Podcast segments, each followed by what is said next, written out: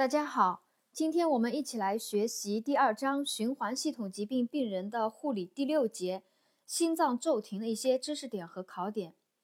心脏骤停呢，是指心脏射血功能突然终止，它的病因有心脏病，以冠心病最多见，严重的电解质紊乱和酸碱平衡失调，意外事件、药物中毒或过敏，某些治疗手术或麻醉意外。它的病理生理呢有三个，呃，三个知识点。病理生理有三个，一个是代谢性酸中毒，一个是细胞内水肿，还有一个高血钾。代谢性酸中毒呢，是因为无氧代谢，乳酸及其他酸性代谢产物堆积，造成了代谢性酸中毒，呃，间接引起了高血钾。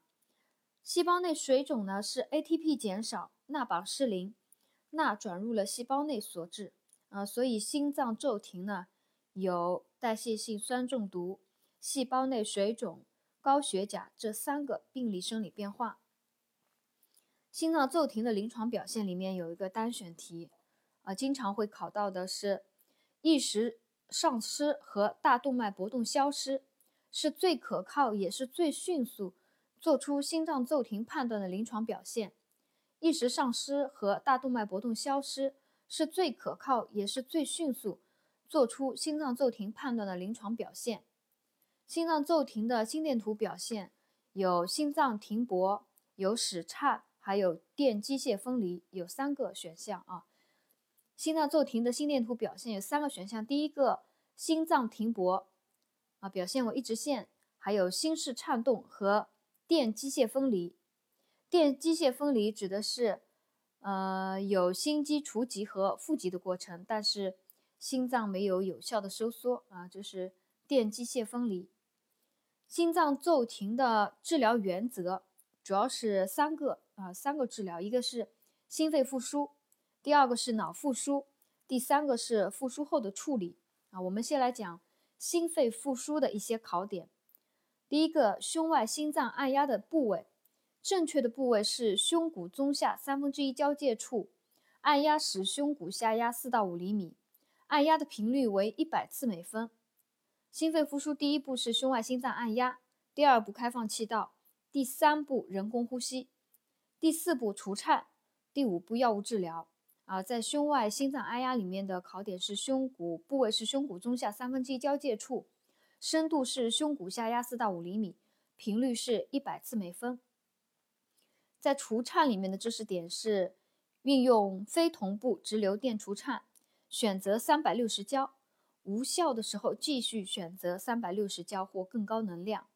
药物治疗里面的知识点是至少开放两条静脉通道。呃，可应用的药物有利多卡因、肾上腺素、阿托品，还有百分之五的碳酸氢钠纠正酸中毒。呃，因为那个心脏骤停、心肺复苏啊，是我们。反复考多次考，大家都很熟悉的了，所以我讲的时候呢，就一一遍基本上一遍讲过，讲的稍微快一点啊，不浪费大家的时间。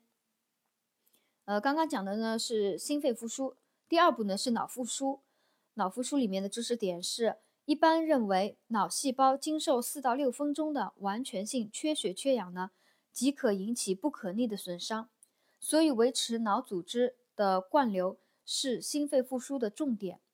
维持脑组织的灌流是心肺复苏的重点啊，这也是一个选择题。